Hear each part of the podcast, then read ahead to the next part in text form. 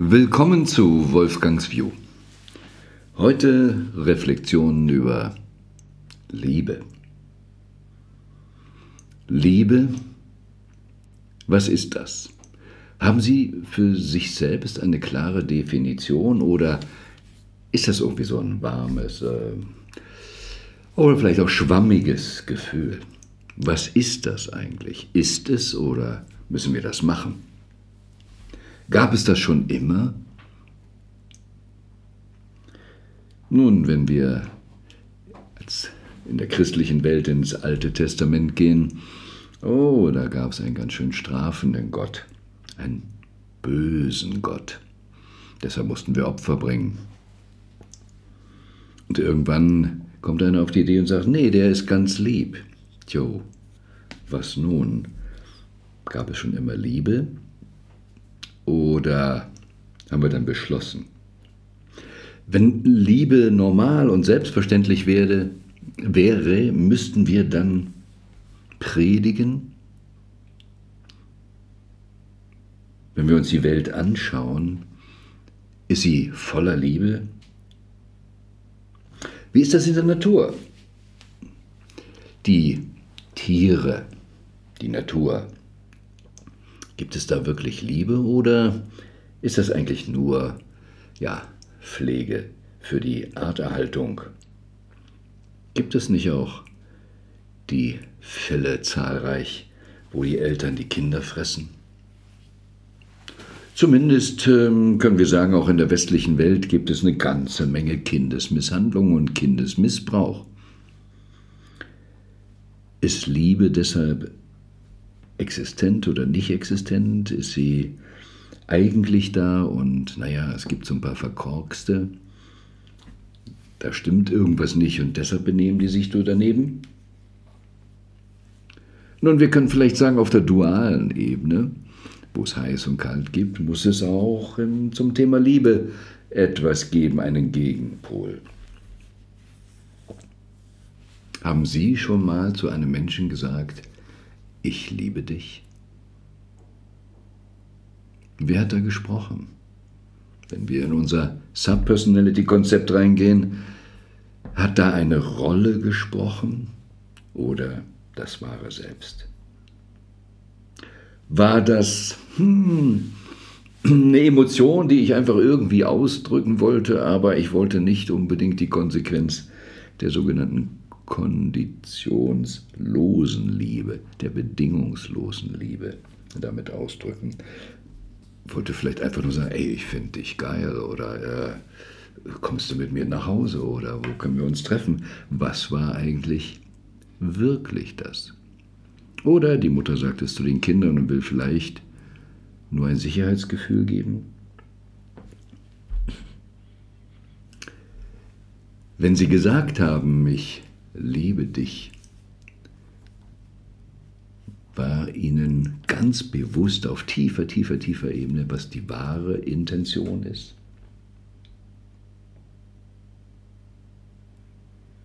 Wenn wir bei dem Subpersonality-Thema sind, ich liebe dich, sagt die Rolle,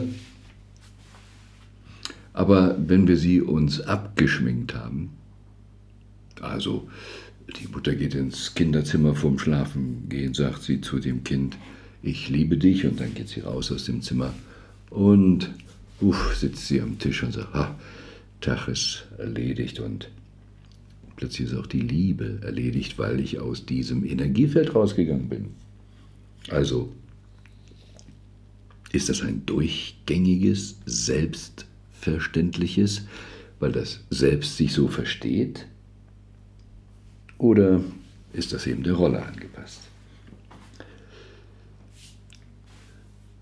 Dr. John De Martini macht ja den sogenannten Kollapsprozess. Er geht von der Polarität aus. Okay, wenn wir das hätten, eben die unterschiedlichen Polaritäten, das was Gutes, das was Schlechtes, wenn ich beides gleichzeitig nehme, es kollabieren lasse, also übereinander lege, wie Frequenzen, die ich übereinander lege, die sich wechselseitig auflösen, es kollabiert, und dann komme ich in die Mitte. Und sagt, da steckt die Liebe dann. In dieser Neutralität. Wir sagen auch, wenn wir aus der Dualität rausgehen in die Non-Dualität, so heißt es zumindest auch in allen den, sag ich mal, fortgeschritteneren Bewusstseinsideologien, ob wir ins Nirvana gehen bei den Buddhisten oder in den Himmel bei den Christen, eigentlich ist da immer Hosianna, alles ist Liebe. Und selbst die Physik kann es reduzieren, welche Elemente haben wir und alles geht zum Licht und zu der Liebe. Und so heißt es, wenn wir wirklich im echten I am, und das ist diese tricky Formulierung I am heißt ja ich bin, aber I am ist das Selbst, ist das wahre Selbst, also was in der Non-Dualität ist und nicht das Ich bin identifiziert mit einer Rolle. Das ist auch immer, wer spricht. Und es heißt eben bei diesem I am, dort ist automatisch immer Frieden und Liebe. Weil wenn wir aus der Dualität rausgehen, haben wir ja gar nicht mehr das Problem dieser Konflikte, dann sind wir besinnt. Und möglicherweise sind wir dann Liebe. Nun gut, im Himmel mag das so sein, aber wie ist das auf Erden? Was hätten Sie denn gerne? Vermissen Sie etwas, wenn Sie ganz ehrlich sind, zum Thema Liebe? Worauf bereiten Sie sich vor? Auf den Mangel oder auf die Fülle? Nahezu alles Leid, alles, was wir heute aus Psychologie, Traumaforschung und so wissen, es ist ein geankertes Gefühl der mangelnden Liebe. Etwas fehlt was, ich bin nicht gesehen, ich bin nicht wert. Und Mutter Teresa sagte, der Hunger nach Liebe ist schwerer zu stillen als der Hunger nach Brot. Wieso das?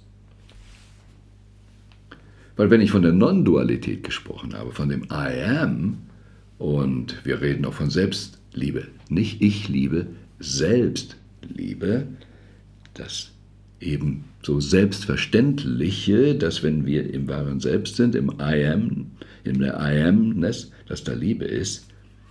Aber prüfen Sie sich selbst, reflektieren Sie, wie oft sind Sie in diesem Zustand. Und unser Problem mit dem Hunger nach ist, weil wir die Liebe im Außen suchen. Na, es fängt an, wir kommen auf die Welt und brauchen von unseren Eltern die Liebe. Dann kriegen wir sie möglicherweise nicht oder interpretieren irgendetwas. Und dann suchen wir unser Leben lang im Außen. Der Schlager prägt uns das auch noch richtig ein. Ohne dich kann ich nicht leben und alles Mögliche ist auf einer Ebene der Not, der Notwendigkeit, des Hungers. Und so leben wir dann eben auch meist unsere Beziehungen in dem oder starten sie, abgesehen von den ganzen Hormonen, die eine Rolle spielen, damit wir zusammenkommen, wobei wir wieder bei der Arterhaltung wären und nicht unbedingt bei der Liebe. Ja, so ein Chemie-Cocktail, das ist ja fast manchmal wie Alkohol. Wir sind so benebelt, die rosarote Brille, wir können nicht mehr klar sehen. Aber auch dann in Beziehungen geht es ja meistens, hm, wenn du das nicht machst und dies jenes machst, dann liebe ich dich nicht. Oder ich will, dass du etwas machst. Ich will, dass du mein Kindheitsdrama auflöst. Ich suche bei dir die Lösung all meiner Schmerzen. Und du bist verantwortlich fürs Glück. Du sollst mich glücklich machen.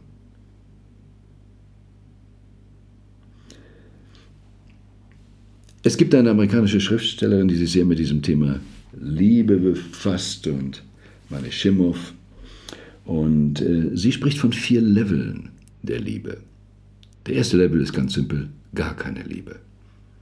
Können wir uns das vorstellen? Ja, wieso nicht?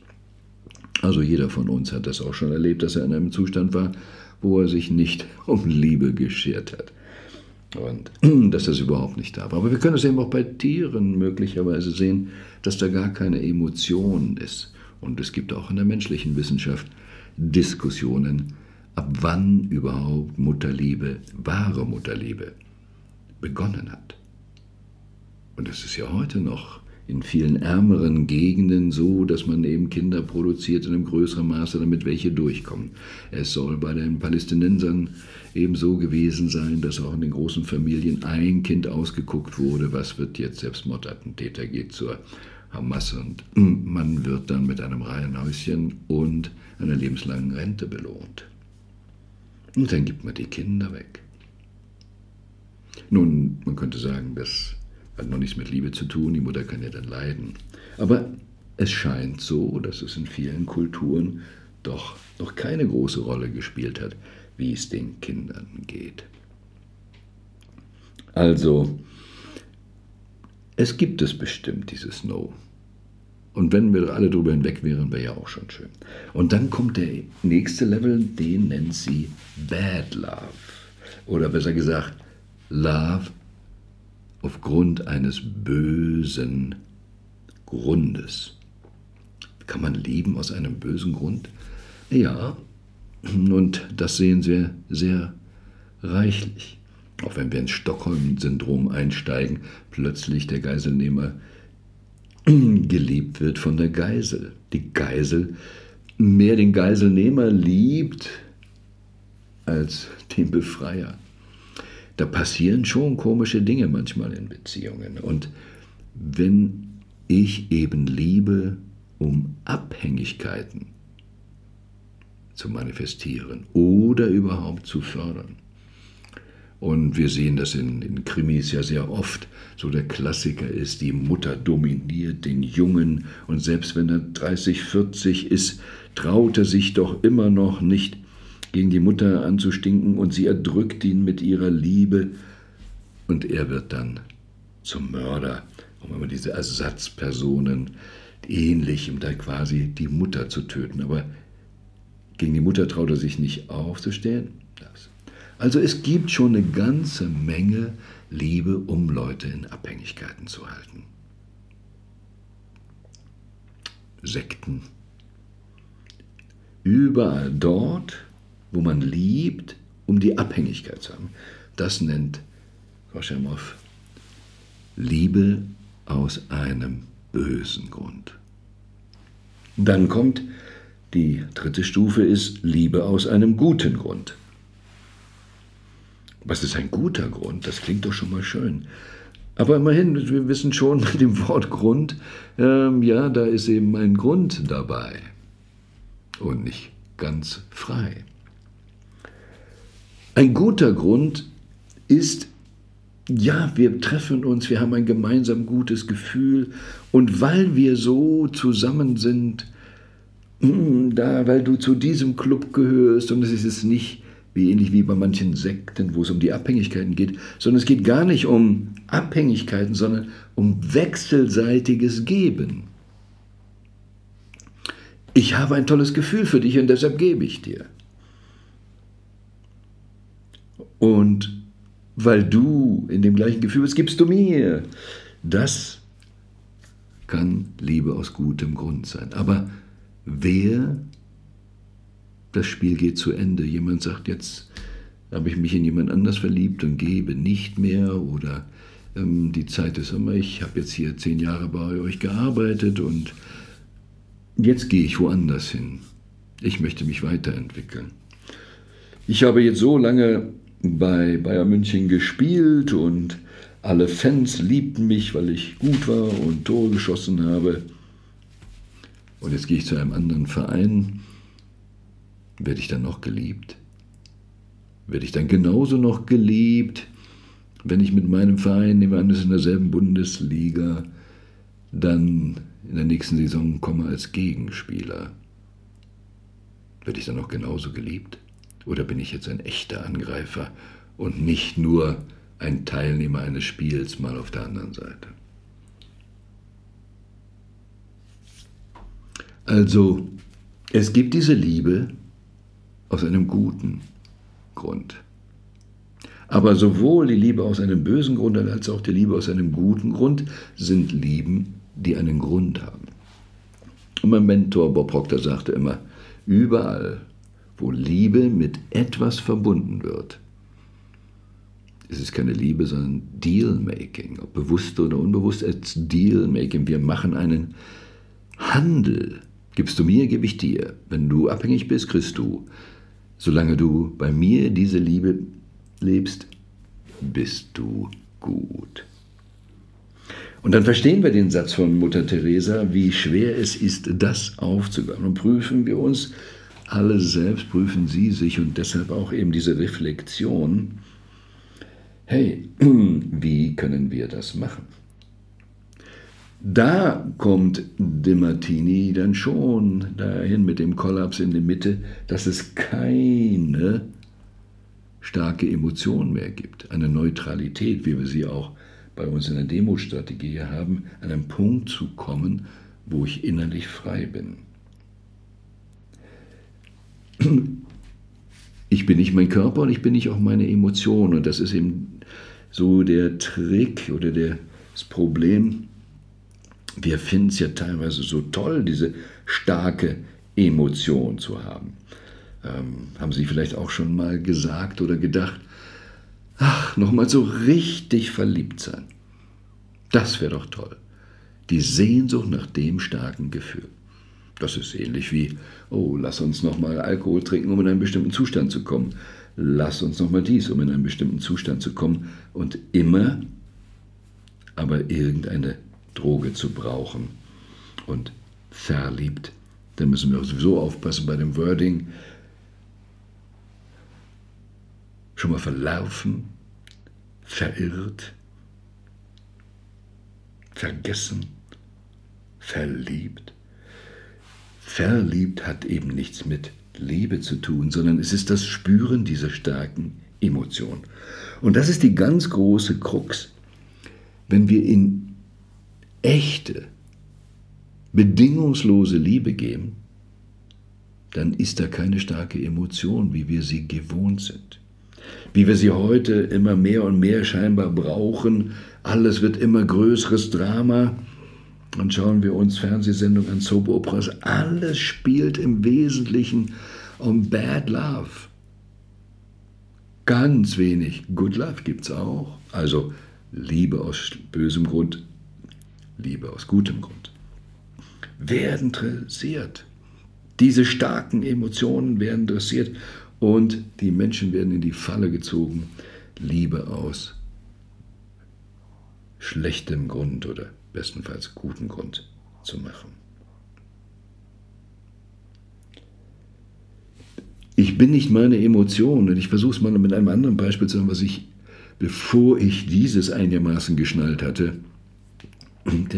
ich habe mit meinem Rödel an der Alster und dem Aufbau all, all dessen, was wir gemacht haben, das Bürohaus, die nächste Firma und dann diese Firma und dann den Bauträger. Wir haben permanent in Krediten gelebt. Und wunderbar geliebt von der Bank. Wenn ich zur Bank ging, bekam ich Kekse und Tee. Und eines Tages passiert bei mir innen drin etwas und sagt, ich will diesen ganzen Stress des Hinterherarbeitens nicht, den ganzen Rödel. Ja, da haben wir die Purpose-Geschichte, was ist meine wahre Essenz, aber ich will nicht mehr abhängig sein von Bankkrediten. Und dann ändere ich mein Leben, stampfe das alles ein, bin bereit, Millionen Verbindlichkeiten, Schulden, wie man so sagt, in Kauf zu nehmen, nur um frei zu sein. Und dann arbeite ich es ab und machen wir es simpel. Ich hatte eine Million Miese, also ein Kontoauszug, wo minus eine Million draufsteht.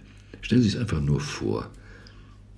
Und jetzt baue ich das ab und eines Tages habe ich einen Kontoauszug von null.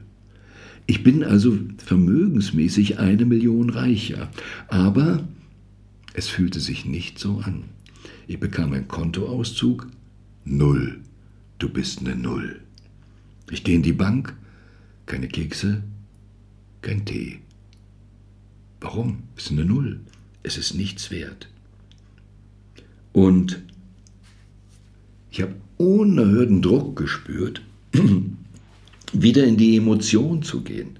Ich habe einen unerhörten Druck gespürt, weil mein ganzes Leben bis dato war Anerkennung als Krisenmanager. Und deshalb habe ich auch Krisen in meinem Leben organisiert, um diese Form der Existenzberechtigung dann auch leben zu können. Aber wenn wir es nüchtern betrachten, ist Null Kontostand deutlich besser als minus eine Million. Aber da ist keine starke Emotion drauf, ganz im Gegenteil, eher ein Leergefühl.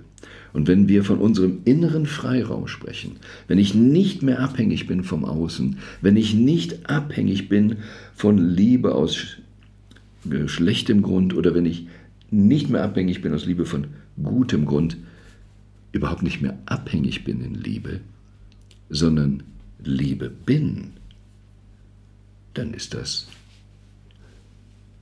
wie ein neutrales Konto.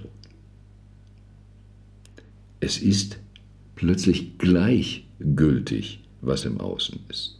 Alles ist gleichgültig, die Polarität auf der dualen Ebene, auf der Leben, ob ich dies erlebe oder jenes erlebe, alles ist gleichgültig und bringt mich nicht aus meiner Liebe raus.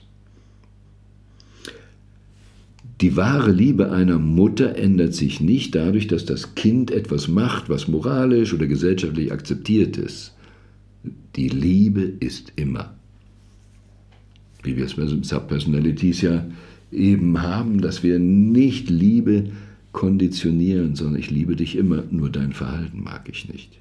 Aber ich liebe dich immer und nichts kann meine Liebe verändern. Und prüfen wir uns.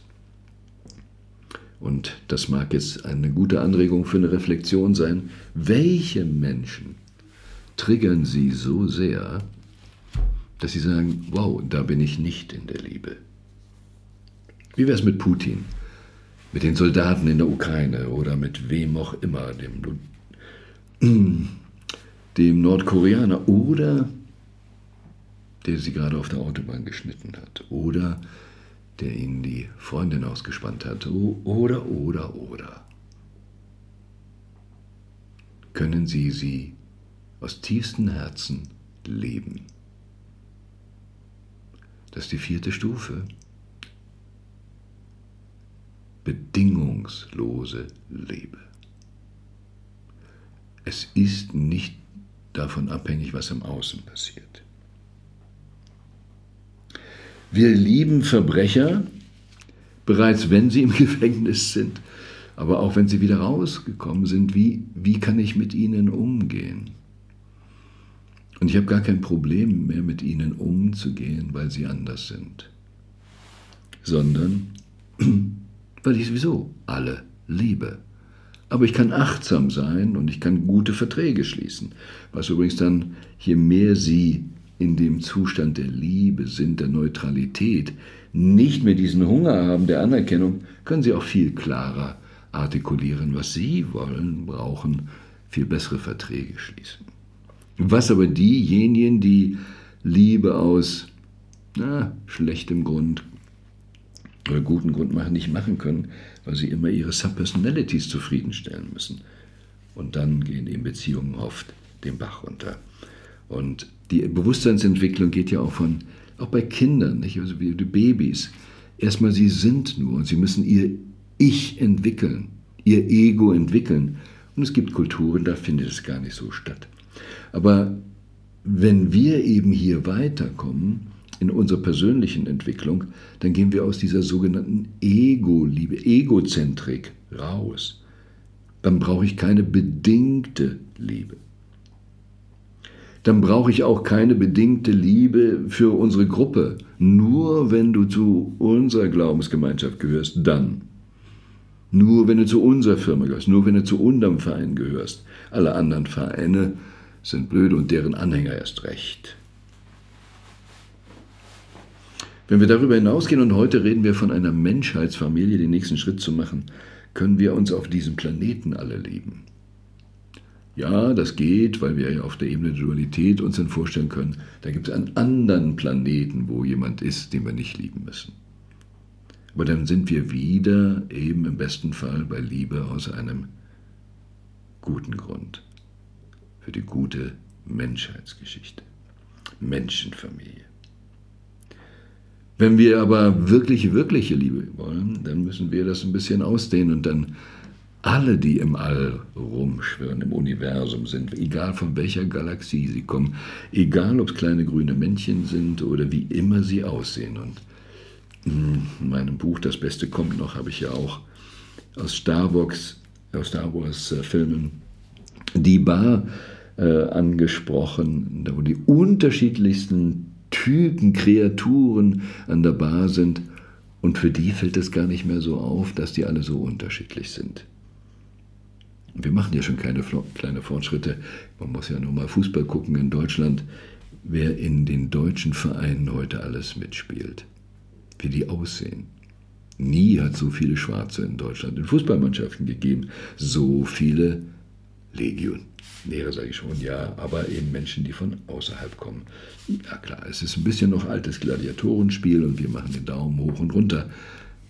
Aber es ist eine Entwicklung, dass wir mehr zulassen. Aber wenn morgen das UFO landet, haben wir Angst? Oder sind wir in einer bedingungslosen Liebe und trotzdem achtsam? Bei uns auf der Gästetoilette habe ich gleich schon öfter zitiert, ist ein Demartini-Satz. Was immer du getan hast oder nicht getan hast, du bist es wert, geliebt zu werden. Und wir haben es auch schon mal gehört, es ist, was es ist, sagt die Liebe. Was bedeutet, es ist, was es ist, wir machen gar keine Bewertung, es ist im Außen, hat mit meiner Liebe nichts zu tun. Und dann gibt es noch so einen Satz, Liebe ist die stärkste Macht. Und wenn Sie daran glauben, oder wenn Sie noch nicht daran glauben, können wir auch andersrum probieren, wenn Sie nicht daran glauben, dass die Liebe die stärkste Macht ist, dann probieren Sie es einfach mal aus. Und wenn es Ihnen schwerfällt, das zu tun, es zu lieben, dann merken Sie schon, okay, wenn etwas so schwer ist für mich, dann könnte es sein, dass es das Stärkste ist, wenn ich es kann. Nur mal angenommen, die Liebe ist die stärkste Macht. Was wäre, wenn Sie es könnten? Wenn Sie es könnten und die Liebe die stärkste Macht wäre, würden Sie es dann wollen, es zu können und so stark zu sein? Sie, wer ist jetzt wieder Sie? Ich meine jetzt nicht die Subpersonality, ich meine Ihre Seele, Ihr wahres Selbst.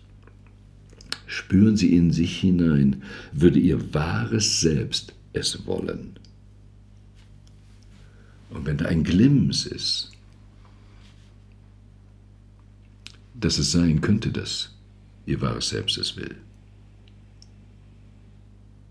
Oder fragen wir mal so, auf einer Skala von 1 bis 10, wo 10 das höchste ist, die höchste Bereitschaft, es zu wollen. Welche Zahl würden Sie sich geben von 1 bis 10? Wenn ich Sie frage, wenn es so wäre, wenn es Sie könnten, wenn Sie es wollten, wenn Ihre Seele es wollte, würden Sie es dann wollen? Wo stehen Sie da auf der Skala von 1 bis 10?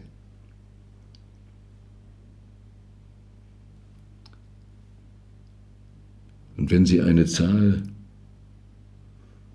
gewählt haben, prüfen Sie sich, warum Sie keine kleinere Zahl gewählt haben.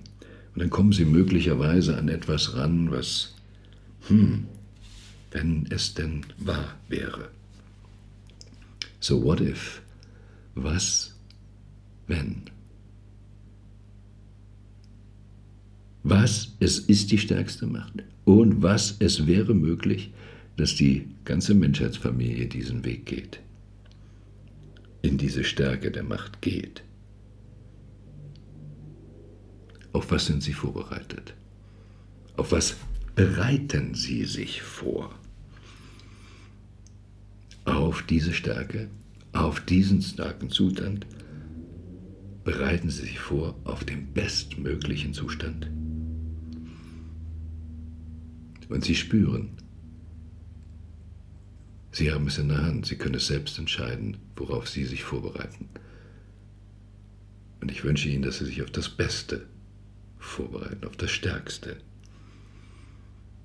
Und seien Sie gewiss, das Beste kommt noch. Und Sie gestalten mit.